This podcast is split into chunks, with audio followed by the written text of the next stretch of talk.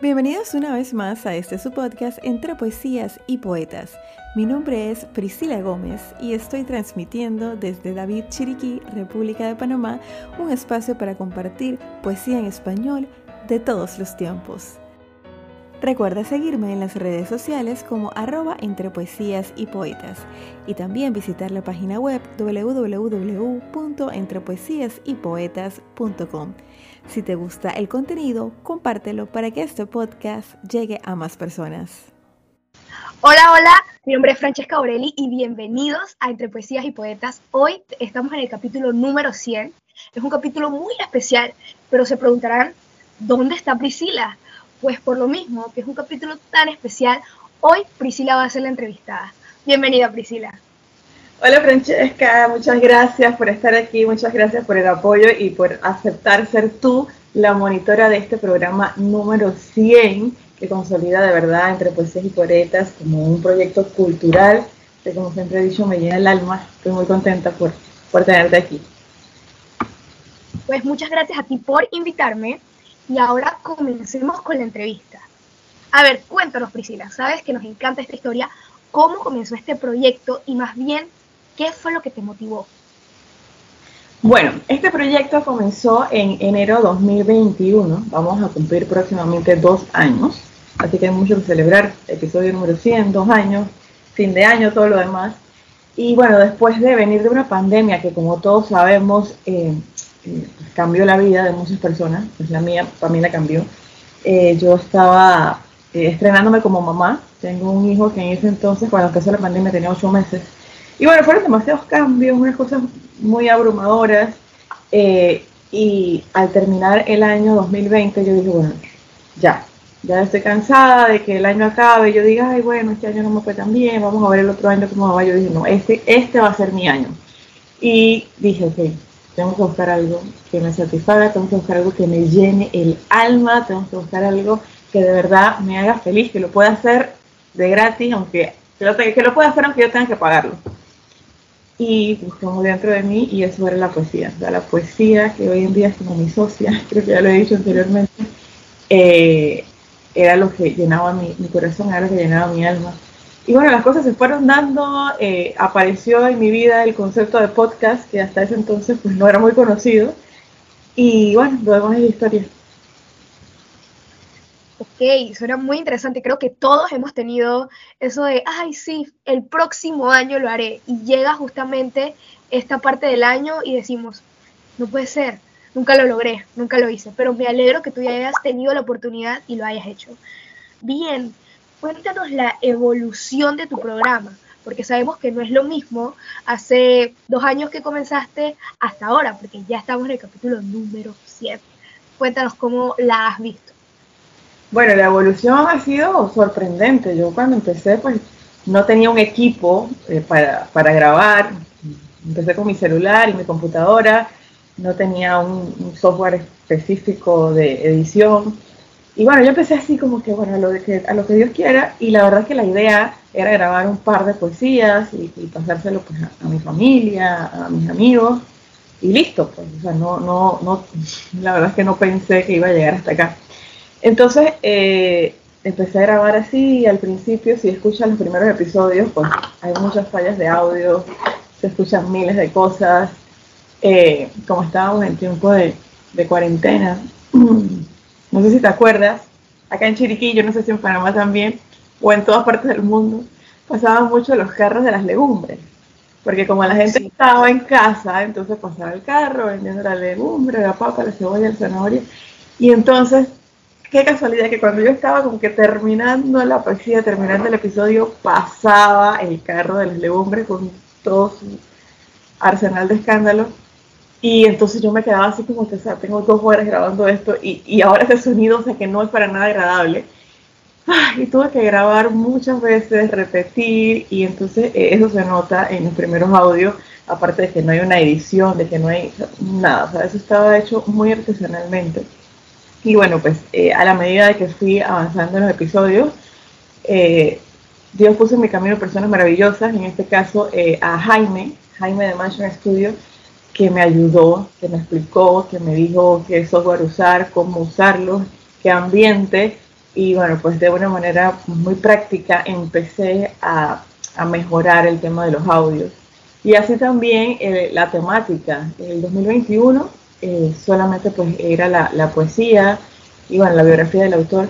Para el 2022 inicié lo que eran las entrevistas y he tenido poetas de, de todo el mundo y eso pues ha sido bastante emocionante porque eh, pues la poesía es universal. Entonces, no, no importa el lugar donde estemos, nos, une un fin común y bueno, miles de puertas se han abierto, pues también pues, eh, lancé el libro el año pasado, la antología poética, este año he participado en muchos recitales presenciales, también inicié el, proyecto eh, Los martes de poesía y sangría con algunos, algunas otras personas que también nos apoyan eh, en esa actividad.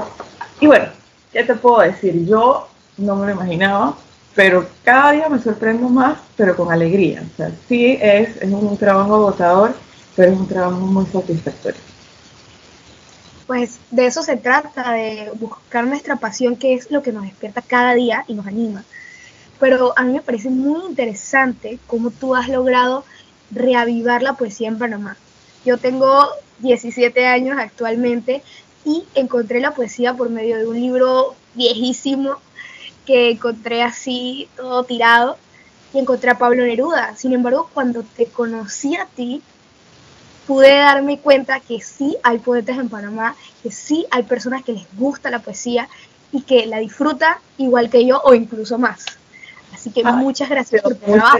que me digas eso porque de verdad esas son las cositas, esas son la palmadita en la espalda que cuando estás cansada, que cuando ya no quieres grabar porque te quieres ir a dormir, te acuerdas y tú dices, no, voy a grabar porque hay gente que está esperando esto. Claro, totalmente y te digo que es como algo súper increíble porque quizá no tenemos esta cultura tan marcada del arte aquí en Panamá y a veces es como difícil encontrar esos espacios, pero tú haces que sea posible. Entonces, muchas gracias por eso. Ahora, cuéntanos así una anécdota. Tú sabes que siempre uno está haciendo cositas y, oh, me pasó esto gracioso o emotivo. No sé qué tengas para contarnos. Ay, bueno, pues sí, definitivamente pasan muchas cosas y en vivo pasan muchas más. Eh, te puedo contar, eh, el año pasado, no, perdón, este año, en abril, estaba participando en el Festival de Libros, organizado por la Cámara Panameña de Libros, acá en Chiriquí. Y era una entrevista, pues más o menos como esta que me estaba haciendo mi amiga Celia Saldaña. Un saludo para Celia, que también siempre me apoya, una maestra de ceremonia espectacular, compañera mía del colegio y, y te aprecio mucho y admiro y Celia me estaba haciendo una entrevista, estábamos cada una sentada en una silla y en medio había una mesita con un pequeño banner y de repente en medio de la cosa el banner pues, se desbarató. El banner se desbarató y estábamos en, vivo, o sea, estaba la gente ahí, estaba filmando, Jaime también. Entonces, pero Celia como es tan profesional, ella lo hizo ver como tan natural y no sé qué, y sacó el banner, o sea, lo hizo ver tan natural como que, como que no pasó nada, eh, pasó desapercibido, no fue, creo que nada fue como que mi mirada así, los ojos grandes, ¿qué vamos a hacer? Esa es una de, las experiencias que, que, te puedo decir. Otra vez estaba en el martes de poesía sangría en, en, el rincón español y yo estaba ahí, todo muy relajado. Yo estaba declamando sentada en mi mesa y yo estaba, pues tú sabes que uno hace la mímica, ¿no? Pero yo no estaba viendo la mesa. Y cuando yo no, no me di cuenta, el mesero había llegado y pone la sangría, mi sangría en la mesa, y yo en eso, pa, y tiro un manotazo y va esta sangría por ahí. Pero, como dicen en el espectáculo, el show tiene que continuar.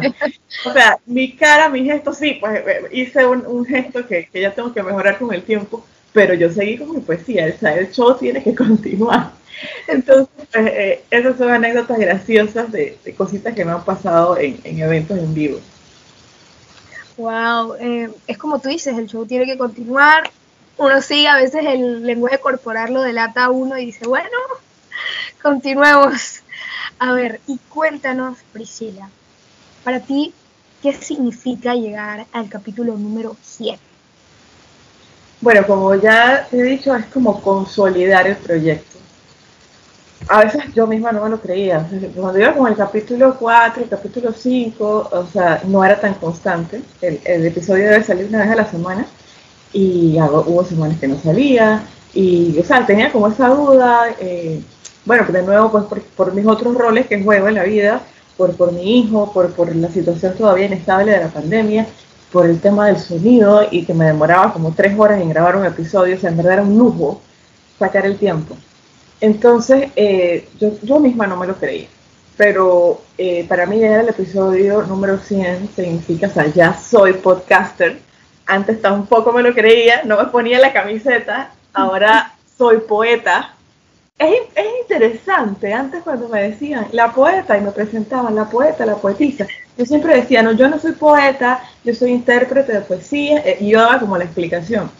Pero ya he empezado a escribir mis poemas, que por ahí los he publicado, eh, pertenezco a, también a otros grupos, como grandes poetas de Iberoamérica, y, ya, cuando me, presentan como la poeta, yo digo, sí, yo soy poeta. Entonces es como que, wow, y creo que es importante, y el mensaje que da aquí para la audiencia, que tenemos que creérnoslas, tenemos que creérnoslas. Si, si para yo sentir que era poeta tenía que, declamar mis propios versos, bueno, pues lo voy a hacer. Y hice, escribí mis propios versos, tengo bastantes escritos, no todos los he publicado. Lo que pasa también, Francesca, es que cuando uno escucha tanta buena poesía, uno siente que nada que lo que uno escribe está a nivel. Entonces estoy como que luchando con estas realidades, dándome la oportunidad a mí misma. Y bueno, el público que me escucha, gracias a Dios he tenido pues muy buenos comentarios, muy buena aceptación. Pero sí, volviendo a tu pregunta, eh, para mí llegar a este episodio número 100 eh, es consolidar este proyecto. Wow, me alegro mucho de escuchar eso. De hecho, te iba a preguntar de eso mismo, de tú como poeta, como autora, como escritora, porque te hemos visto como intérprete, pero ¿qué hay allá de esa Priscila con un papel escribiendo? Cuéntanos un poquito más. Sé que es difícil, como dices tú, que has escuchado tan buena poesía y a veces uno es demasiado crítico con consigo mismo, pero cuéntanos. Bueno, a ver, para mí la poesía es sentimiento. Eso es esencial. Si no hay sentimiento, pues es un escrito informativo más. Tiene que haber sentimiento. Entonces, eh, eso es lo que yo trato de plasmar. Eh, estoy formándome también. Este año tuve la oportunidad de, me invitaron a participar en un, un, seminario de poesía dictado por el IPEL, buenísimo, con el profesor Carlos Winter y con un equipo de compañeros muy profesionales. Y entonces empecé a aprender todo este tema de la métrica, de la prosa, del verso, de contar, que era una cosa totalmente ajena a mí. O sea, yo tenía como que cierta noción de que sí, iba la primera con la tercera y la segunda con la cuarta, y verso, porque he leído poesía de, autores que son muy, eh, que siguen mucho ese estilo y uno lo nota. Pero ya de ahí, de ahí a saber los nombres técnicos y de saber la métrica, pues no. Entonces sí me estoy formando, pero me he puesto un poquito, te lo, te lo confieso aquí, porque eh, pues para mí la poesía es sentimiento. Entonces, eh, bueno, como que te agarra el momento, como que te agarra la frase, que voy a escribirla y después la voy a mejorar. Y cuando la escribo yo sé, no, no me gustó. Pero después pasan cinco o seis meses y vuelvo y agarro la misma frase y bueno, ahora en este contexto como que sí, ahora como que sí vamos. Y también estoy participando, como te comenté, en, el movimiento de grandes poetas iberoamericanos. Es un proyecto maravilloso. Eh, es una, un programa de radio de una emisora argentina, de línea 1 de Argentina. Y cada país tiene un embajador, entonces ponen una temática, una temática libre, y dice, ok, la para la temática es, no sé, la Navidad. Y todos los poetas que estamos en el grupo, o los que pueden, pues escriben un verso de la Navidad, se lo graban en audio y lo mandan al equipo de, los organizadores y ellos lo pasan por, su programa de radio en Argentina, que también está en un podcast en iVoox. Entonces, esa temática me ha obligado a escribir de temas que no necesariamente son los que estoy sintiendo en el momento. O sea, por lo menos, no sé, la temática de hoy, la lluvia. Puede que aquí hoy haya un día soleado y que yo no tenga como que la lluvia muy presente, pero entonces me pongo a pensar en lluvia y van saliendo las palabras. Y a las finales, ¿qué te puedo decir? Esto es, es, un, ejercicio. Hay que practicarlo, hay que practicarlo, hay que practicarlo hasta pues que, que te vaya saliendo como tú quieres. Excelente, me encanta escuchar eso de ti, de una nueva etapa, una nueva faceta. A ver, y por otro lado, me gustaría preguntarte, más bien, pedirte que le digas o dejes un mensaje a esas personas que siempre están tratando de, ay, sí, voy a hacer esto porque me gusta, pero no lo hago porque no tengo suficiente tiempo. Como, es difícil manejarlo. Como decías tú, era un privilegio grabar un capítulo, porque tenemos tantas cosas en nuestra vida que nos afanan, que nos olvidamos de lo más importante, que muchas veces son nuestras pasiones. A ver, cuéntame. Ay, me encanta eso que acaba de decir. Sí, definitivamente la pasión, como lo es el amor, es, una fuerza, una fuerza que mueve el mundo y una fuerza que te da la energía y que te da lo que necesitas para poder seguir. Y sí me pasa mucho, a veces la gente me dice, pero ¿cómo tú estás en tantas cosas? ¿Pero cómo tú haces tantas cosas? No creas, yo me canso, yo me canso. A veces siento que me acostumbro a estar cansada, pero es lo que tú dices, es la pasión. Y uno tiene que poner en agenda. Si tú no pones tus proyectos en agenda, pues va a llegar otra persona y va a ocupar tu agenda con sus propios proyectos. Y eso lo aprendí de, mi mentora Marisa Belvis, de Puerto Rico. Marisa, un saludo también, eh, que siempre nos dice, o sea, haz tú tu agenda, pon tú tus proyectos. Y, y, digo, no es fácil, no es fácil porque estamos acostumbrados a tener un jefe que nos diga qué es lo que hay que hacer eh, estamos acostumbrados a que en la familia eh, nos digan, bueno, hoy nos vamos a reunir o tal día el cumpleaños de esto, tal. entonces tú tienes, cuando vas a ver tu agenda, o sea, mira tu agenda, ¿qué hay en tu agenda? Lo que puso el jefe, lo que puso la mamá, lo que puso el novio, el esposo, cualquier otra persona, lo que puso los hijos, porque los hijos, ¿cómo quitan tiempo de la agenda? bueno, ese es, otra, ese es otro tema. Pero, eh, y, y, cuando ves tu agenda, que quede esto, que voy a hacer en el día es para mí. ¿Qué de esto es para satisfacer mis pasiones, para satisfacer mis necesidades, para yo crecer? Entonces cuando haces ese ejercicio y te das cuenta de que no estás haciendo nada por ti, entonces tú dices, oye, espérate, se me está pasando la vida, como dice por ahí una poesía, se me escapa la vida, y la ves pasar sobre tus ojos y, cada, y no vamos para jóvenes, no, no, no, no, no, cada día que pasa vamos para más viejos, entonces, eh, bueno, e, esa es una manera de ver la vida, de ver las cosas.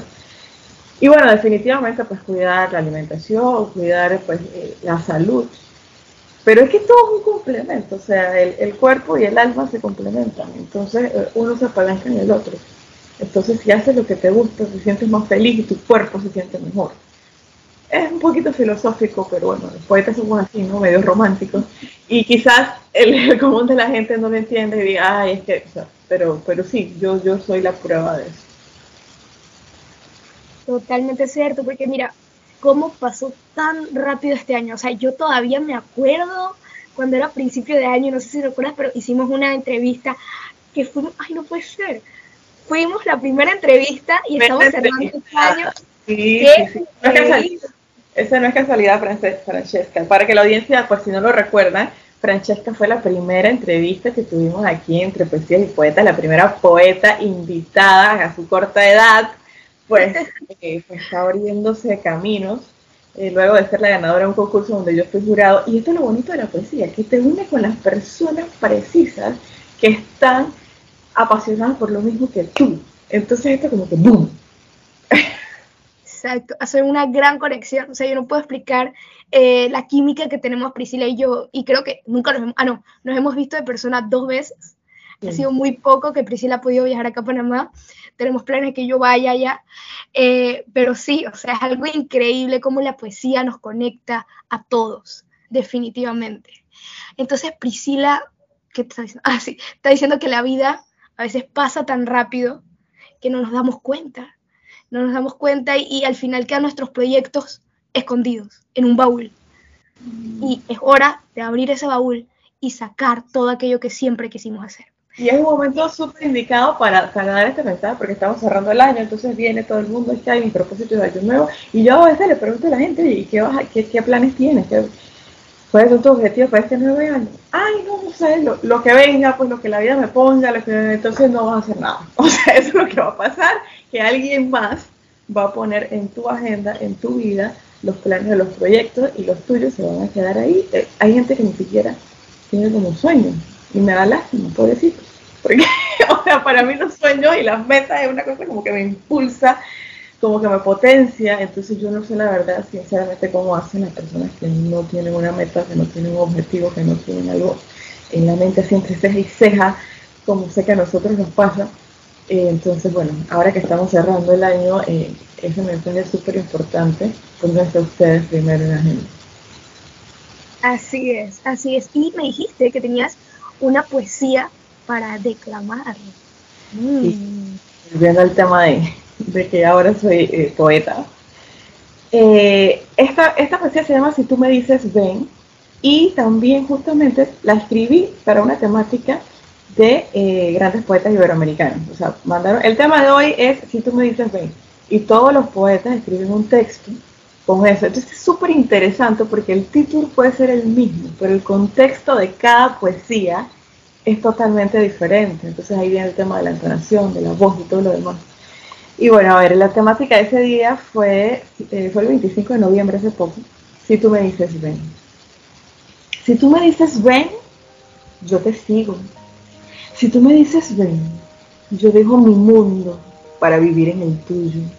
Porque en ti encontré un motivo para reír, una bocanada de aire fresco cuando la tempestad caía. Porque en tu mirada veo paz y en tus pasos un camino que recorrer, un mapa que me lleva a sembrar amores en un terreno fértil donde florecerán anhelos y virtudes. Si tú me dices ven, yo te sigo. Ay, Dios, si me dicen eso me enamoro. Caigo enamorada. Oh my God. Me encanta. O sea, si ustedes pudieran ver el rostro de Priscila, cómo se le ilumina con esa sonrisa cuando nos declama cada poesía, es increíble. De verdad. Y que te voy a decir algo en cuanto a eso que acabas de decir, porque me da risa que esa misma palabra de que el rostro se me ilumina, ya me lo han dicho antes. Y gracias a que el rostro se me ilumine, se me han abierto muchas puertas, porque la gente cuando me ve con esa pasión me dice que yo te voy a apoyar, yo te voy a ayudar. Jaime es uno de esos que ya te, también lo mencionó. Aquí que Jaime como un angelito de la guarda. Igual también tengo otras personas, por lo menos el, chico que me toma la foto, José Luis, también, o sea, cuando me ve me dice, o sea, dale, vamos a hacerlo. Porque dice que yo, por ver esos ojos iluminados, por ver ese destello, o sea, yo me contagio. Entonces, eh, qué bonito cuando tú tienes una pasión y se puede ver y la gente lo puede notar y con esa pasión tú transmites y contagias a los demás. Eso es wow. O sea, a veces yo llego con proyectos locos, con cosas locas. Y entonces la gente me me dice, al principio me dice que pero es que eso va a estar difícil, pero es que no podemos. Y cuando me ven así, vamos a hacerlo. Y yo digo, bien, eso es lo que yo quiero. Y definitivamente me uno con personas como tú, con personas como Ginny Haskin, que, que también es una, una, amiga poeta muy reconocida, que, que hacemos muchos clics. Y, y, entonces así, y todos los ojitos brillan y todas las cosas, entonces de verdad que es una magia poética. Definitivamente. Bueno, muchas gracias Priscila por esta entrevista que nos ayuda a conocerte mucho más, nos ayuda a conocer qué hay detrás de la voz de entre poesías y poetas y esperemos que esto se repita muy pronto. Cuéntanos, antes de irnos, algún proyecto, como dices tú, que tengas para el 2023. Ay, bueno, para el 2023 dicen por ahí que uno no debe decir los proyectos porque después te, no sé qué y se te sale, yo no creo en eso. Yo creo que uno cuando lo dice el público, tú te sientes más comprometida, porque ya lo dije, ahora lo tengo que hacer. Entonces, eh, nada más, no, no, tengo miedo de nada, no tengo miedo de nada. Eh, quiero hacer un recital que se va a llamar, Dios primero porque tengo que coordinar con, con, asesores y con el resto del equipo, pero el nombre que tengo en mente se llama Poesía Viva.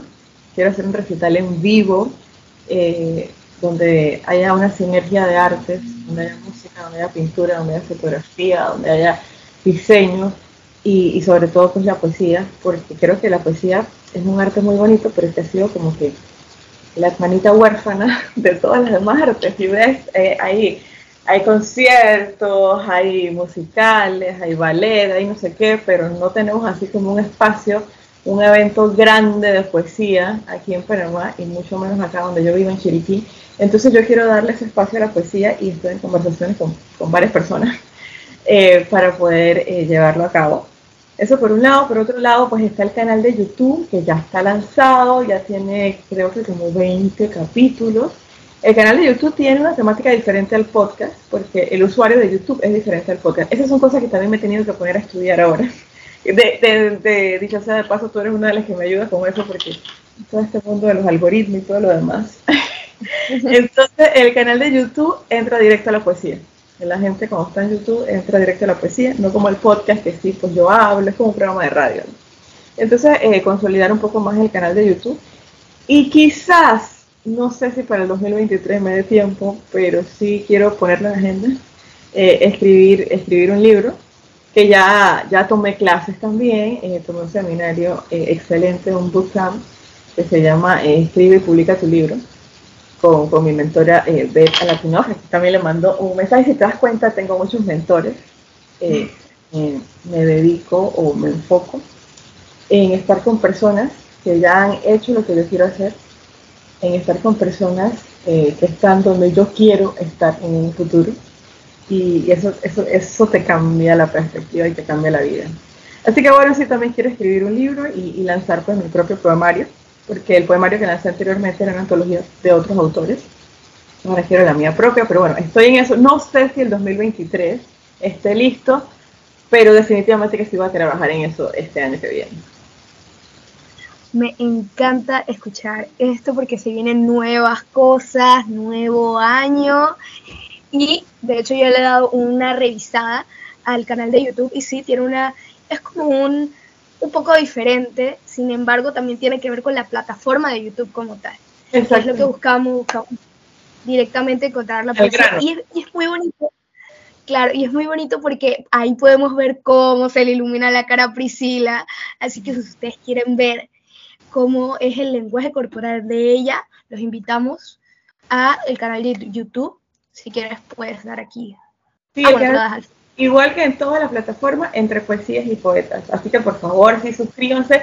Yo no entendía antes, cuando yo veía videos y veía cosas, que la gente insistía tanto en el por favor suscríbanse, en el por favor dale like, en el por favor uh, ponme tus comentarios. Y yo digo, bueno, pero ¿para qué tanta cosa?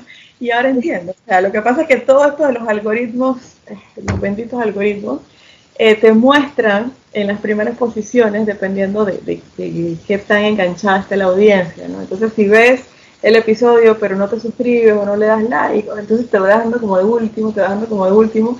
Y bueno, al que le guste la poesía, le, los invito a que busquen en YouTube eh, poesía declamada y, y, bueno, se puedan deleitar pues con, no solamente con la mía, hay muchos otros canales de poesía, pero, pero bueno, pues para mí es un orgullo yo estar... Eh, dentro de, dentro de esa gama representando a Panamá, mi país. Tú sabes que yo amo mi país, entonces que, que, que poder darle presencia, pues que la gente sepa que aquí en Panamá también se escucha poesía y que también lo sabemos hacer muy bien. Así es. Bueno, ahora sí, muchas gracias Priscila por esta oportunidad de ser entrevistadora. Me encantó la dinámica y me encantó y nos encantó a todos conocerte un poco más. Bueno, gracias a ti Francesca. Eh, yo no, no te puedo explicar. Francesca puede ser mi hija, ella tiene un par de años menos que yo, como unos 20, pero, pero de verdad que hemos hecho tan buen clic y está como tan pendiente de mí, de, todas estas cosas modernas, que si el Instagram, que si el Reel, que si el no sé qué, y, es mi asesora de Francesca a su corta edad, pues me asesora en todas estas cosas y, y cuando pensé en esto, de que lo voy a hacer para el episodio 100, que han habido como muchas ideas y, finalmente el día a día y todo lo demás, bueno, esto fue lo que, lo que logramos. Y yo digo, que ¿quién me va a entrevistar? ¿Quién me va a entrevistar? Y bueno, qué mejor que Francesca, que es la que ha estado como que hombro a hombro con todo esto y que fue la primera invitada a las entrevistas entre poesías y poetas. Así que muchas gracias y espero de verdad que vengan muchos proyectos en conjunto y también para ti pues muchos proyectos dentro del ámbito de la poesía. Un abrazo. Hasta luego, chao. Chao. Y así llegamos al final del episodio número 100 de este su podcast entre poesías y poetas. Estoy súper emocionada porque como ya lo he dicho varias veces, el episodio número 100 consolida este proyecto, consolida este podcast y me da a mí pues como esa palmadita en la espalda y esas ganas de seguir. Y quiero agradecerte a ti, sí, a ti que me estás escuchando, a ti que todas las semanas me escuchas, compartes mi episodio, me comentas. Gracias, de verdad. Mil, mil gracias porque es por ti que lo hago. Vienen muchas cosas nuevas, así que por favor está pendiente de las redes sociales y del podcast, porque quiero que seas parte de esta comunidad, quiero que seas parte de Entre Poesías y Poetas. Estamos finalizando también el año, este es el último programa del año, así que felices fiestas y como ya también dije en la entrevista, reflexiona, ¿qué quieres hacer el próximo año? ¿Qué es lo que quieres lograr? ¿Qué es lo que quieres para ti? Y seguramente pues con el favor de Dios, si lo trabajas, se va a lograr. Así llegamos al final del episodio número 100. Te espero la próxima semana con alguna interpretación. Hasta pronto.